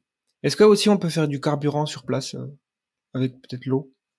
Ah oui, je n'ai pas encore, je n'ai pas parlé effectivement, mais ça c'est même euh, non, non, seulement c'est important, mais c'est même euh, envisagé dès le départ et tout le monde le fait. C'est-à-dire la NASA, euh, Zubrin, la NASA, moi-même dans, dans, les propositions de mission et, encore plus SpaceX, ils envisagent donc de produire du carburant sur place parce que les données du problème sont assez simples. Euh, si on ne le fait pas, euh, il faudrait faire atterrir donc un, une capsule capable de remonter en orbite, mais avec tout le carburant déjà prêt, et euh, ça pèserait, je sais plus combien, enfin c'est de l'ordre de 50 tonnes, et 50 tonnes à faire atterrir, ben, en orbite basse, ça fait 100, ça, enfin en orbite martienne, ça fait de l'ordre de 100 tonnes. Enfin bref, ça fait un vaisseau, mais du coup qui serait euh, démesuré. Donc donc c'est vraiment très compliqué de faire ça, mm-hmm. très très compliqué. Et donc en fait, la solution, c'est de produire le carburant sur place, effectivement. Alors de quelle manière? Là, il y a plusieurs écoles, mais en gros, euh, avec euh, un système de propulsion qui fonctionnerait au méthane, méthane liquide, oxygène liquide. Euh, donc, il fonctionne bien. D'ailleurs, c'est la, la base du système de propulsion de, des moteurs de SpaceX. Euh, donc, le, donc il faudrait euh, soit produire du méthane et ou, je dirais, euh, de l'oxygène. Or, c'est l'oxygène qui pèse le, plus en fait. C'est-à-dire en fait, il y a une, quantité d'oxygène bien plus importante que de méthane en termes de masse en tout cas. Donc, si on arrive à produire de l'oxygène sur place, eh bien, il y a un gain énorme. Et donc, c'est ce que propose la NASA, enfin, c'est ce que tout le monde propose pratiquement, au moins faire ça pour le euh, pour l'oxygène. Alors comment? Eh bien, il y a de CO2, il y a du gaz carbonique donc dans l'atmosphère martienne. Alors même si c'est une atmosphère ténue, mais il y a quand même du gaz carbonique. Donc l'idée, c'est d'avoir une, petite usine chimique qui serait, mais, bon, qui serait quand même finalement, euh, si vous voulez, mettons que ça fasse deux tonnes, quoi, si vous voulez, euh, tout compris. Allez, allez, mettons même même 5 tonnes, c'est pas, ça, ça rentrerait en tenant compte aussi d'ailleurs du système quand même de production électrique. Mmh. On pourrait donc avoir donc un compresseur déjà qui, qui récupérait le, le, CO2 de l'atmosphère martienne, qui compresserait donc déjà d'une part, et après on, sait en fait extraire l'oxygène avec des réactions chimiques, si vous voulez, bon pour récupérer l'oxygène et, euh, et, le stocker du coup après dans les réservoirs euh, du, de la capsule qui va remonter en orbite. Donc en fait Si tout l'oxygène est produit comme ça, eh bien, on, on économiserait de l'ordre de, je sais plus, une quinzaine de tonnes de, de, de carburant, et ça devient, euh, ça devient très important, une quinzaine de tonnes à d'économiser, euh, notamment pour l'atterrissage, quoi, parce qu'en fait, ça se répercute après, si vous voulez, sur, c'est d'abord pour l'atterrisseur qui vient de, de qui vient de euh, d'orbite martienne, mais aussi euh, depuis la Terre, évidemment, le lancement, etc. Mhm. Donc, on- il y a des gains énormes. Donc, c'est- d'une part, il y a ça. Et quant à SpaceX, alors, enfin, c'est- ça, c'est la NASA. Uniquement l'oxy- l'oxygène, c'est c'est déjà pas mal. Mais euh, SpaceX euh, pense qu'il pourrait aussi euh, produire le méthane. C'est-à-dire qu'en fait, pour le méthane, il faut alors CH4, donc évidemment, donc c'est-à-dire à la fois du carbone et de l'hydrogène. Où est-ce qu'on irait les chercher? Le carbone, ce serait le carbone du, du CO2 de l'atmosphère. Et quant à l'hydrogène, eh bien, ce serait celui de l'eau. C'est-à-dire qu'en fait, comme j'ai dit tout à l'heure, on pourrait extraire de, la glace, euh, de la glace d'eau de, de, euh, de, la- surface martienne, et donc euh, on ferait ce qu'il faut pour, trans, enfin pour, euh, d'ailleurs, c'est assez simple, hein, l'électrolyse de l'eau. Enfin, d'abord on chauffe pour obtenir de l'eau liquide, et après on transforme en H2 et O2 qui sont par électrolyse, hein, tout simplement. Donc voilà, le H2 qu'on pourrait recombiner avec le carbone, ça fait, ça fait euh, avec la réaction de Sabatier, il y a des choses qui sont connues là- là-dessus. On peut donc obtenir du méthane et puis de l'oxygène. Enfin bref, voilà, méthane et oxygène peuvent être obtenus comme ça. Alors ça nécessite en tout cas d'aller chercher quand même de la glace d'eau. Donc ça c'est pas c'est pas non plus simple à faire.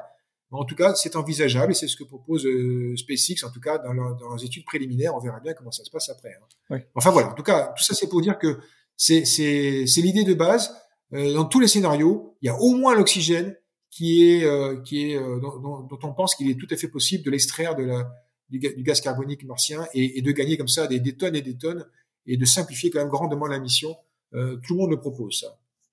Pour clore un petit peu cet aspect, tous ces aspects techniques, euh, les effets sur la santé aussi, euh, donc euh, forcément des humains euh, en faible gravité, il y a aussi le- les dangers de l'espace, euh, les radiations cosmiques. Alors prenons les choses dans les- l'une après l'autre. Ouais.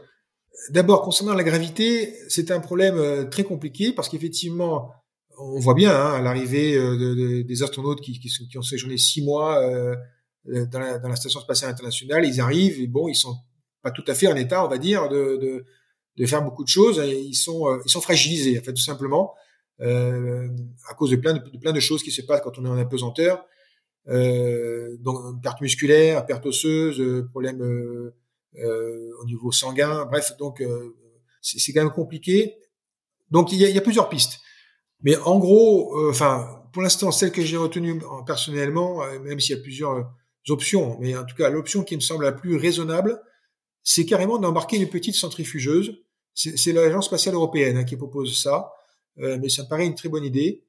Euh, une petite centrifugeuse embarquée donc dans le vaisseau et qui se, qui doit être utilisée de manière euh, régulière. Alors, on ne sait pas encore typiquement justement combien de combien de fois il faudrait l'utiliser par jour, combien de temps.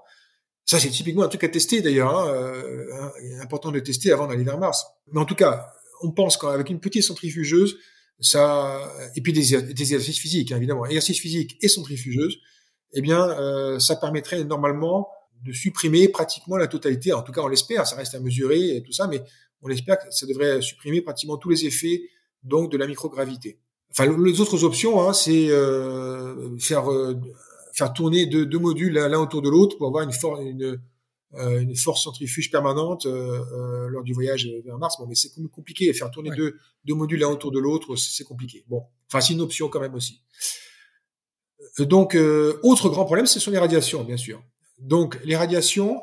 Alors, à l'heure actuelle, euh, on, on est aux limites. C'est-à-dire que, en fait, on ne sait pas bien si on serait en dessous ou au-dessus des limites euh, euh, de ce qui est taxe, de ce qui est tolérable. Je vais dire ça comme ça plutôt d'abord. Qui est tolérable par l'organisme humain. Alors, tolérable, ça veut dire quoi? Ça veut dire que, d'abord, il n'y aurait pas de mort. Hein. C'est-à-dire que si quelqu'un reçoit des radiations euh, lors du voyage vers Mars, il craint pas la mort par, par, par irradiation. Il craint euh, simplement une augmentation du taux, enfin, de, une augmentation de la probabilité d'avoir un cancer, enfin, qu'un cancer se développerait quelques années plus tard. Euh, donc même pas lors du voyage vers Mars. Hein. Donc en fait, le, le risque, si vous voulez, c'est, euh, alors je sais plus, mais en tout cas, ça serait de- d'augmenter de 3 à 4% un truc, quelque chose comme ça, euh, euh, le- le risque de cancer, mais qui, se, qui serait observé seulement 10 ans, 20 ans plus tard. Oui. Euh, ce qui fait dire d'ailleurs à, à certains spécialistes qu'il suffit d'envoyer donc des personnes âgées euh, s'ils ont 60 ans, euh, leur espérance de vie ne sera pas beaucoup entamée parce que de toute façon, le cancer, s'il a, s'il- ils l'auront après leur mort. Enfin, non, c'est vrai, on, en- on en est là. Enfin bon, c'est un peu absurde comme raisonnement, bien entendu. Mais en tout cas, euh, il faut bien voir que les, les, les astronautes qu'on sélectionnerait pour la pour la pour le, un tel voyage seraient déjà en très bonne santé et ils fumeraient pas, ils ne boiraient pas, euh, et, et seraient déjà, je dirais, dans la dans la dans la partie de la population la moins à risque pour avoir un cancer euh, quelques années plus tard. Donc, in fine, le fait d'augmenter le 3%, euh, je crois que du coup, il serait toujours peut-être inférieur à la moyenne concernant le risque d'attraper un cancer euh, quelques années plus tard. Parce que vu, Oui. vu qu'il serait déjà sélectionné, si vous voulez. Donc voilà, c'est c'est pour, pour donner une bonne idée de, je dirais, de- des risques. Donc il y a un risque, mais c'est pas du 100%, c'est pas, c'est juste un risque d'augmenter. Et en plus, il y a, je sais pas si, si vous avez peut-être euh, regardé les, les dernières recherches sur, sur le cancer, euh, si on le détecte de manière précoce, euh, déjà on le soigne beaucoup mieux. Oui, vrai. Donc, il su- donc on pourrait déjà essayer d'avoir euh, une détection précoce euh, le plus tôt possible, évidemment, pour les astronautes qui seraient de retour de voyage vers Mars, d'une part. Et il y a même maintenant, des, des pistes de, de, de, de, de- alors de soins ou, ou, euh, il y a des aliments qui permettent euh, apparemment de, de, de réduire euh, la probabilité de, de, mutation des cellules euh, qui deviendraient can- cancéreuses. Donc, en bref, en tout cas, il y a différentes, différentes euh, solutions, je dirais, qui, qui arrivent actuellement, et donc qui permettent d'espérer qu'on va réduire encore plus euh, les risques euh, relative- relativement au, au cancer. Voilà. Enfin, ce- voilà. Encore une fois, cela n'empêche pas la mission. Il n'y a encore aucun risque de mort euh, par, par irradiation. Alors, il y a quand même aussi le. Enfin, ça, c'est pour notamment pour les, les, les radiations euh, qui viennent des ions, euh, des, des ions lourds galactiques. Il y a quand même aussi les, les tempêtes solaires qui envoient des, des, des, protons, euh, des flux de protons très importants, qui eux sont aussi, ces flux sont assez importants, assez importants, assez risqués si les astronautes ne se protégeaient pas. Mais pour le coup, là, on peut s'en protéger un petit peu, avec typiquement, par exemple, en mettant des parois euh, d'eau, c'est-à-dire en fait, si on mettait de l'eau dans les parois, euh, 20 cm d'eau dans, une- derrière, une, si on se protégeait derrière 20 cm de de- de- d'eau, euh, ça serait déjà un risque euh, quasiment éliminé hein, pour le euh, pour ce qui concerne les, les flux de protons qui viennent des éruptions solaires. Donc, euh, enfin voilà. Donc tout ça, c'est pour dire qu'il y a des solutions et, et les et les risques donc existent. Hein, c'est pas c'est pas à négliger, Mhm. mais c- c'est pas ça qui va em- empêcher, en tout cas normalement, d'aller vers Mars. Si on si on, si on veut vraiment y aller, euh, on y va. Et que ce soit, que ce soit en connaissance de cause aussi. Hein, C'est-à-dire qu'un astronaute, on va lui dire bon, voilà, Ouais. tu vas augmenter ta probabilité d'avoir le cancer de 3%. Tu pars, tu pars pas. Bon, ben, c'est tout. Hein. Donc, en fait, si, si en connaissance de cause, bon, je, je, je ne doute pas qu'il y ait plein de gens qui, oui, j'y vais quand même. Voilà. Donc, et sur place aussi, sur, on peut aussi se protéger un petit peu euh, si on, avec du régolithe. Enfin, ça, c'est pour les bases martiennes. On peut s'en protéger un petit peu avec des une protection euh, de, de, de régolithe, donc de, de roches martiennes, Mhm. par exemple. Ouais, parce que je vois souvent des, des concept art un petit peu comme ça sur des bases euh, martiennes et même lunaires qui seraient euh, finalement euh, creusées sous le- la surface, entre guillemets, ou dans des, des tubes de lave, euh, anciennement de lave euh, martienne. Euh, et donc, euh, si jamais on essaie d'estimer un petit peu les, les, les- voilà, la première mission, ça, on, on- il y a souvent des dates, c'est horizon 2030, euh, fin 2030 peut-être, euh, de la décennie 2030. Alors, euh, en 1997, euh, on, pro- on pronostiquait 2015-2020. Ouais. C'est souvent toujours 15-20 ans plus tard. Mais en fait, c'était surtout une décision politique. Voilà. Mais si on reste toujours, euh, je vais envoyer 50 astronautes à la fois, ou bah, mettons 6 si avec le SLS, et si la NASA euh, continue sur ses sur ses usines à gaz, on n'est pas sorti de l'auberge. Hein. Donc, enfin voilà, de manière générale, à partir, de la- à partir du moment où la décision est prise d'y aller et qu'on y met les moyens, il faut environ une quinzaine d'années, je pense, de préparation euh, pour euh, pour poser le, pied sur la sur face martienne. Donc voilà, faut compter. Donc je sais pas si c'est pris dans deux ans, euh, 2024. euh, euh, donc ça fait 2040 hein, quand même déjà maintenant. ça fait. Je pense que là on est plus. Enfin bon après SpaceX peut peut-être euh, aller plus vite, je ne sais pas parce qu'ils sont toujours un peu plus efficaces peut-être, mais enfin globalement quand même, euh, je pense que là on est on est plus. C'est au moins 2035 là, au moins 2035. Moi je suis pas assuré en plus qu'il n'y ait pas des problèmes hein, euh, avec euh, évidemment encore une fois, l'entrée, descente et atterrissage, ça n'a pas été testé. Euh, je serais pas étonné que SpaceX revienne même carrément totalement sur son concept. Alors pas de navette globalement, mais euh, enfin à voir comment ils font. Mais il pourrait, euh, il, y a, plein de choses qui peuvent changer, hein, donc on ne sait jamais. 2040 me semble peut-être plus plus probable, euh, je pense, pour une mission martienne. Bon, 2035 si on est vraiment optimiste. Mm. Mais en plus il y a des tests. Hein, je vous dis, il faut, faudrait faire des tests en orbite basse euh, euh, aussi de longue durée. Euh, faudrait, faudrait aussi une mission. Pardon, j'avais, j'avais aussi euh, à un moment donné, je m'étais intéressé à la roadmap et quelles étaient les missions essentielles à faire avant. Et une, à part la mission donc de longue durée en, en orbite pour tester les, les, astronautes, il y aurait aussi, je pense, une mission euh, euh, à échelle 1. Enfin, oui, une mission à échelle 1 d'un cargo. Euh, c'est-à-dire un cargo qui serait de la même taille, la même masse, euh, tout pareil, je dirais, que le vaisseau habité, mais personne à bord, et qu'on on, on enverrait vers Mars, atterrir, et pour tester que ça marche bien, quoi. Oui, oui. On va pas envoyer des astronautes au premier coup, alors on n'a encore jamais atterri, on va voir si ça se passe bien. Non, il faut d'abord, je pense, envoyer un vaisseau cargo, il y a personne à bord, peut-être en profiter pour faire une mission de retour d'échantillon. Donc, euh, mais voilà, une mission cargo avec personne à bord pour tester en tout cas l'atterrissage. Bon, je pense que SpaceX, c'est ce qu'ils vont faire de toute façon. Hein. Ils vont, ils vont bien tester ça avant d'envoyer les astronautes. Bon, si ça se passe bien, ok, après on peut peut-être envoyer les astronautes. Mais donc, euh, donc tout ça, je pense euh, plutôt vers 2000, euh, pas avant 2035 en tout cas, je pense, et peut-être plus probablement vers 2040. Ok. Parce que je pense qu'il y a aussi une priorité en ce moment de la part de la NASA, c'est les missions Artemis, retourner sur la Lune, créer des des avant-postes. Voilà, tout à, tout à fait. Donc ça va, ça va prendre deux trois ans, ça minimum. D'ailleurs, euh, est-ce que euh, la Lune c'est une étape importante pour aller sur Mars après? Parce que bah déjà parce que la, la, la, la, gravité lunaire est plus faible, donc ça permet d'économiser quand même du carburant. Et A priori, la Lune ne sert à rien. Enfin, en tout cas, en, termes de base intermédiaire. C'est-à-dire que faut bien voir la, Lune comme un, un puits gravitationnel. C'est-à-dire la Terre est un puits gravitationnel. La Lune est un puits gravitationnel. C'est un puits, hein. ça veut dire ce que ça veut dire. Ça veut dire que quand on va dans le puits, il faut descendre, c'est compliqué. Il faut, il faut remonter après. Donc en fait, euh, pour aller vers Mars, quand on sort du puits gravitationnel de la Terre, euh, c'est dommage d'aller dans un autre puits pour, pour, aller vers Mars. Sachant que, d'ailleurs, les lois de la mécanique euh, euh orbitale sont, sont, sont, ainsi faites que euh, quand on a, quand on sort du système, enfin, quand on sort de l'attraction terrestre, eh bien, ça y est, on a fait 90% du boulot euh, pour aller vers Mars. Hein. Donc euh, c'est pour ça, c'est un peu bête, je, dirais, d'aller vers la Lune où on, on, va perdre un peu de carburant et il faudra en reperdre pour repartir de la Lune. Ça c'est un premier point.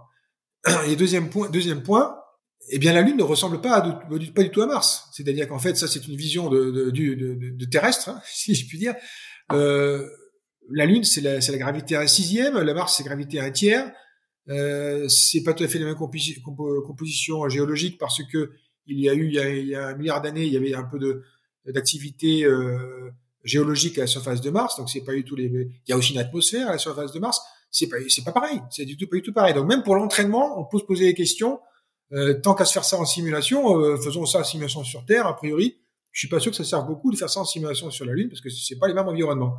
Bon, en même temps, euh, c'est sûr que ça serait quand même un environnement euh, extraterrestre. Donc bon, c'est donc des conditions, on va dire, très très très extrêmes, quoi. Oui. Enfin, euh, voilà, faut faire attention à qualifier des choses pour la Lune qui en vérité seraient pas tout à fait qualifiées peut-être pour Mars, parce que ce serait pas le même environnement.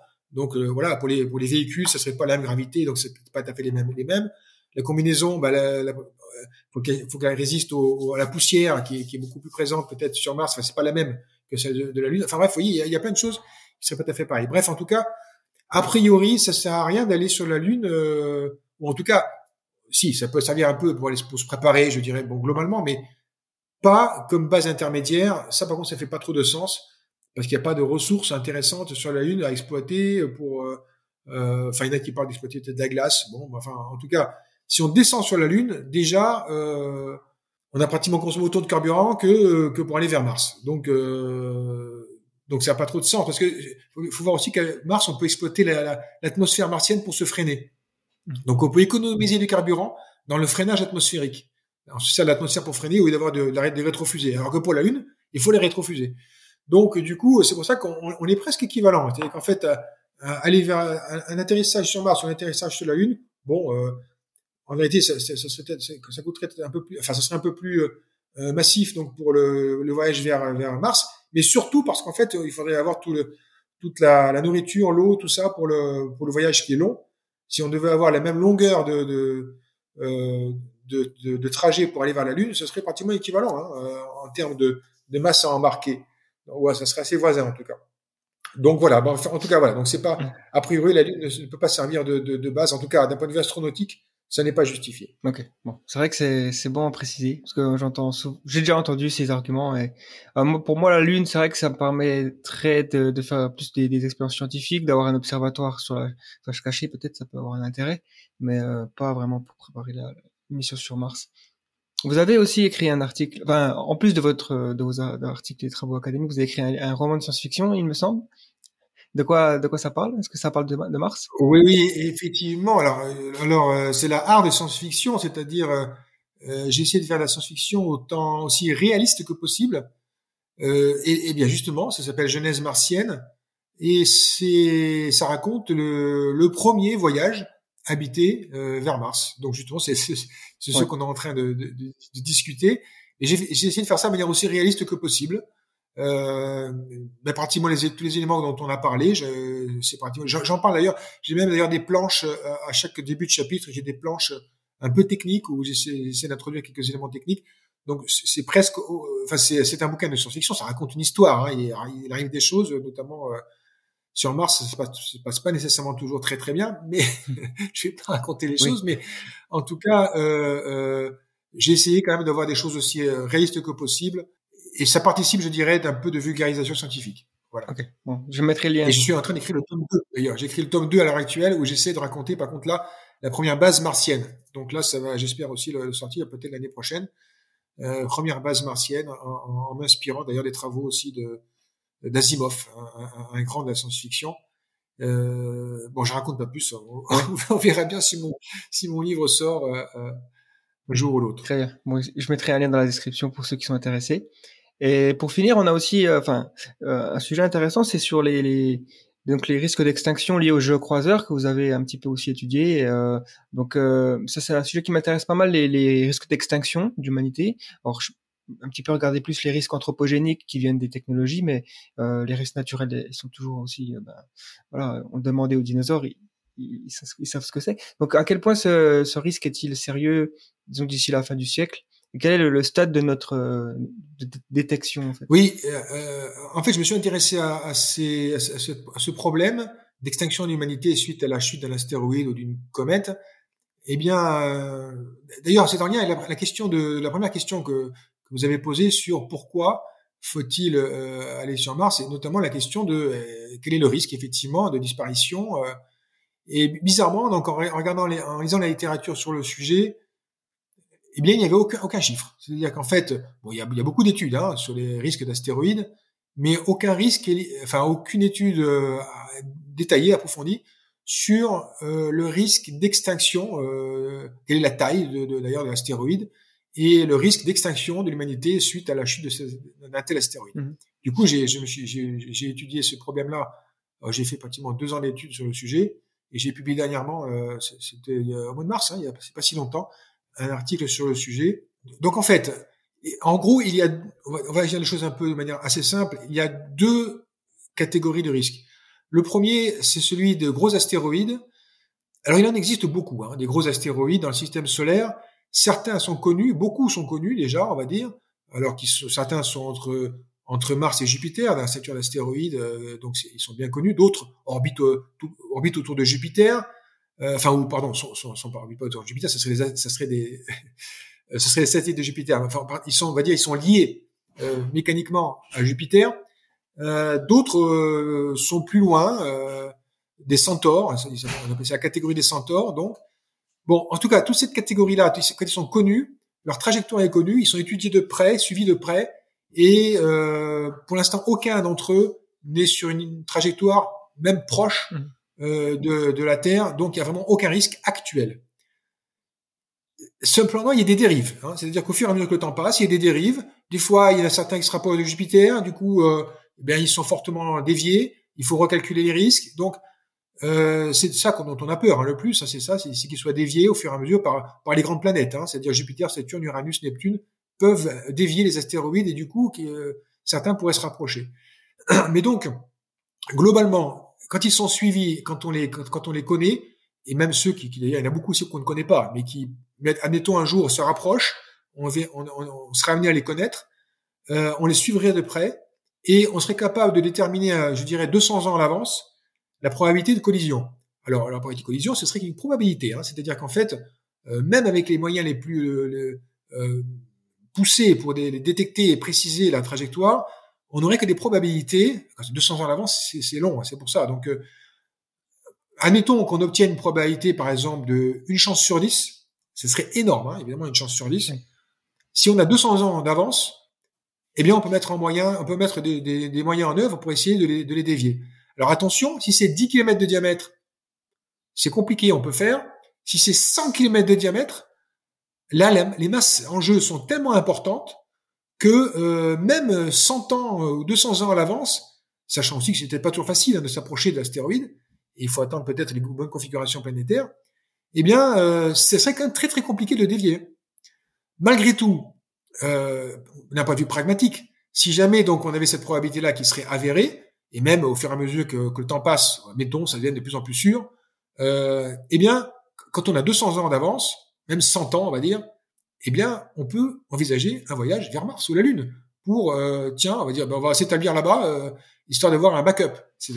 Donc, en fait, donc c'est ce qui est pratiquement, mais c'est important. Vous voyez, quand on discute de l'extinction, il faut dire, ok, d'accord, est-ce qu'on n'a aucune solution? Alors, même si on n'évoque aucune solution, en tout cas, on pourrait essayer, hein, mais moi, moi je suis pas convaincu qu'on pourrait y arriver. Euh, ça serait très très limite en tout cas euh, pour dévier un, un, truc de 100 km, un astéroïde de 100 km de diamètre, c'est énorme. Donc, on pourrait en tout cas essayer d'aller vers Mars, euh, s'assurer qu'on aurait les moyens de, de, de, de, faire survivre, enfin de survivre l'humanité et la vie de manière générale. Donc ça, c'est un premier point. On pourrait s'enterrer, hein. évidemment sur Terre, on pourrait s'enterrer dans des, dans des abris euh, aussi profonds que possible, etc. Mais euh, les conditions terrestres deviendraient quasiment euh, invivable pendant des centaines d'années peut-être. Hein. Donc, c'est-à-dire en fait d'abord trop chaud, euh, des, des, des, plus de 100 degrés euh, à la surface de la Terre, les, les, les, les océans commencent à bouillir. C'est vraiment des conditions, si vous voulez, terribles. Hein. Donc, c'est pour ça que je, je sais pas, c'est pas le simple astéroïde de 10 km. Là, c'est juste bon, euh, on peut s'enterrer et puis on finirait par s'en sortir en sortant deux ans plus tard, trois ans plus tard. Là, euh, faudrait s'enterrer et rester 100 ans sous terre. Euh, et même en sortant, on sera encore dans des conditions terribles. C'est pour ça que c'est quasiment, euh, il y a des grandes chances qu'on pourrait ne pas survivre. C'est la première catégorie, ça. Il y a une deuxième catégorie d'astéroïdes. D'abord, il se pourrait, pourquoi pas, qu'il y en ait un qui vienne de loin, qui soit, qui soit dévié par Jupiter. Oh, il est dévié, et puis hop, tout de suite, il est sur une trajectoire de collision. Alors là, bon, les probabilités sont très, très, très faibles, hein. mm-hmm. mais c'est possible. Mais la deuxième euh, aussi euh, possibilité, c'est la, la, comète. La comète géante qui vient, euh, qui viendrait du nuage de Oort, typiquement, et euh, donc, enfin, à très longue période. Donc, très longue période, ça veut dire qu'en fait, elles ne viennent, par exemple, que tous les 10 000 ans euh, aux alentours de, de, la Terre. Alors, tous les 10 000 ans, évidemment, on n'a aucune donnée scientifique là-dessus. On les a jamais aperçus. Tous les 10 000 ans, il faudrait... Donc, euh, et puis certaines ont 100 000 ans, hein, d'ailleurs, de, de, période. Donc, en fait, c'est encore pire. Donc, ces comètes-là, euh, si jamais on venait à les découvrir et que si elles étaient sur une trajectoire de collision avec la Terre, et là, l'ordre de grandeur, c'est 5 ans avant l'impact. C'est-à-dire, on les détecte, cinq ans plus tard, il y a l'impact. Donc, euh, et quand je dis ça, enfin, c'est vraiment en ayant fait attention dans le ciel. Hein, c'est-à-dire, allez, même si on avait des détecteurs près de, près de Neptune, je dirais, c'est-à-dire, on ferait encore des... Bon, allez, mettons 10 ans. Allez, euh, dans un cas extraordinaire, on arrive à faire 10 ans de détection à 10 ans avant l'impact. Mais 10 ans, c'est rien. 10 ans, on peut, on peut pas se préparer. 10 ans, qu'est-ce qu'on va faire? On peut faire des abris, hein, certes, mais c'est, c'est, on peut, on peut même pas aller sur Mars. Vous voyez, je pense 10 ans, euh, on peut essayer peut-être envoyer une fusée, mais bon, c'est tout, avec 10 personnes d'abord. Mais on, on va pas faire une colonisation de Mars avec 10 ans. Si on a 100 ans, on peut faire des, des essais. Ah, on s'est trompé, on va une autre fusée, d'autres. Bref, on peut faire des choses. Mais 10 ans, ça paraît, euh, enfin, et même 5 ans, dans le cas général, évidemment, c'est encore pire. Donc, euh, là, c'est vraiment effectivement le coût de l'extinction de l'humanité qui est quasiment assuré. Donc, si on avait ce, ce, ce, ces comètes qui, euh, qui arriveraient, euh, euh qui seraient des... Il y a, il y a eu une comète d'ailleurs, hein, il n'y a pas si longtemps que ça, il y a quelques mois, on a découvert une comète géante qui s'est approchée, je crois, au niveau de Saturne. Bon, pas plus que ça, hein, mais c'est déjà pas mal. Euh, en tout cas, on l'a découverte euh, bah justement quand elle était à hauteur d'Uranus ou un truc comme ça. En tout cas, euh, et, en tout cas, il faisait 100 km de diamètre, ou en tout cas de, ce, de cet ordre-là. Donc c'est pour dire que ça existe. Hein. Il y en a un, grand nombre qui existent même d'ailleurs.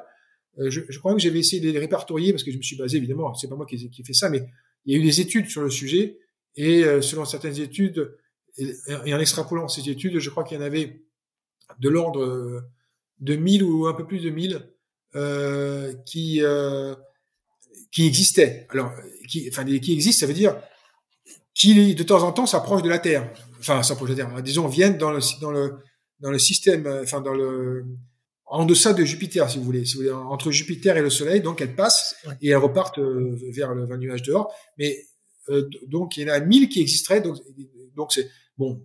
La probabilité qu'on en observe, c'est assez faible finalement. Euh, enfin voilà, ça existe et, les risques donc sont réels, alors très faibles, hein, quand même très faibles. C'est de l'ordre de, c'est moins d'une chance sur, sur euh, enfin très faible. C'est-à-dire en fait, ça dépend à quel, à quel référentiel euh, de temps. Mais je crois que c'était de l'ordre une chance sur un million qu'il y en ait une qui impacte la Terre dans les 10 millions, dans les 10 millions prochaines années. Hmm. Donc, je sais pas si je suis clair. Donc, une chance sur un million les millions, dans les millions d'années qui viennent. Donc, on sait pas, un million sur un million, c'est déjà faible. Sur 10 millions d'années, ça fait encore une durée. voilà. Mais c'est pour dire que c'est pas nul. Hein, euh, c'est pour dire que c'est pas nul. Euh, ça existe, quoi. Donc, euh, c'est, pour estimer ces probabilités, on se, on se, réfère un petit peu aussi au, à l'historique géologique, j'imagine, de la Terre en. Bah, Oui, euh, notamment la Lune aussi, hein, parce que alors sur Terre, on a beaucoup perdu les traces des impacts parce que certaines ont atterri dans l'océan, certaines, euh, enfin en tout cas à cause de l'érosion, on n'a plus de traces, surtout celles qui ont eu lieu il y a il y a 500 millions d'années, des choses comme ça. Sur la Lune, on a beaucoup plus de traces. Alors, il y a eu des gros impacts, de très gros impacts, mais surtout il y a 3 milliards d'années. Quoi. Il y a 3 milliards d'années, c'était la formation, un peu la fin de la formation du système solaire. Là, il y a eu un très gros, un très grand nombre d'impacts. Cela dit, il y a d'autres d'autres indices. Hein. Il y a des, euh, vous savez, il y a des, euh, des, des, des poussières d'étoiles en fait. En fait, il y a des comment on appelle ça d'ailleurs? J'ai oublié le, le, le, nom des. Enfin, en mois de juillet, vous savez, il y a beaucoup de. de... Il n'y a pas étoiles filantes? Oui, des étoiles filantes, mais il y a des, il y a des, enfin, des, des, des, des nuées d'étoiles filantes, enfin, beaucoup d'étoiles filantes qui apparaissent dans le ciel. Et eh bien, ce sont souvent des restes d'une d'une énorme comète qui a fini par euh, peut-être euh, exploser, euh, peut-être avec un impact avec un astéroïde, on ne sait pas. Il y, en a une d'ailleurs. Hein, alors, je ne sais plus quelle est la comète exactement mais euh, je, je, sais qu'il y a des étoiles filantes qui sont liées à, à, à, une comète qui sans doute était très grosse. Et euh, enfin, voilà, c'est pour dire qu'on a des indices un petit peu dans le système solaire de, de choses qui se sont passées. Il faut pas croire que c'est qu'il n'y en a jamais eu. Et en tout cas, il y a, il y a, il y a parfois des choses qu'on observe. Ah, mais attention, ça c'était peut-être le reste de un vestige finalement d'une énorme comète et euh, qui a peut-être impacté. Euh, mais peut-être d'ailleurs un astéroïde. Hein, il y a des astéroïdes qui ont qui ont qui ont peut-être été euh, détruit pratiquement par un impact cométaire. Euh, voilà, donc ça, ça, ça, arrive et bon, c'est pas facile de retrouver les, les, les morceaux, mais bon, les, les, les scientifiques sont, sont, sont, sont, très forts quand même. Ils arrivent à, à, à voir qu'il y a des, des, ressemblances troublantes entre certaines catégories d'astéroïdes et certaines euh, étoiles filantes, etc. Bref, mmh. ils arrivent à remonter le temps et à dire tiens, là, ils sont un énorme impact.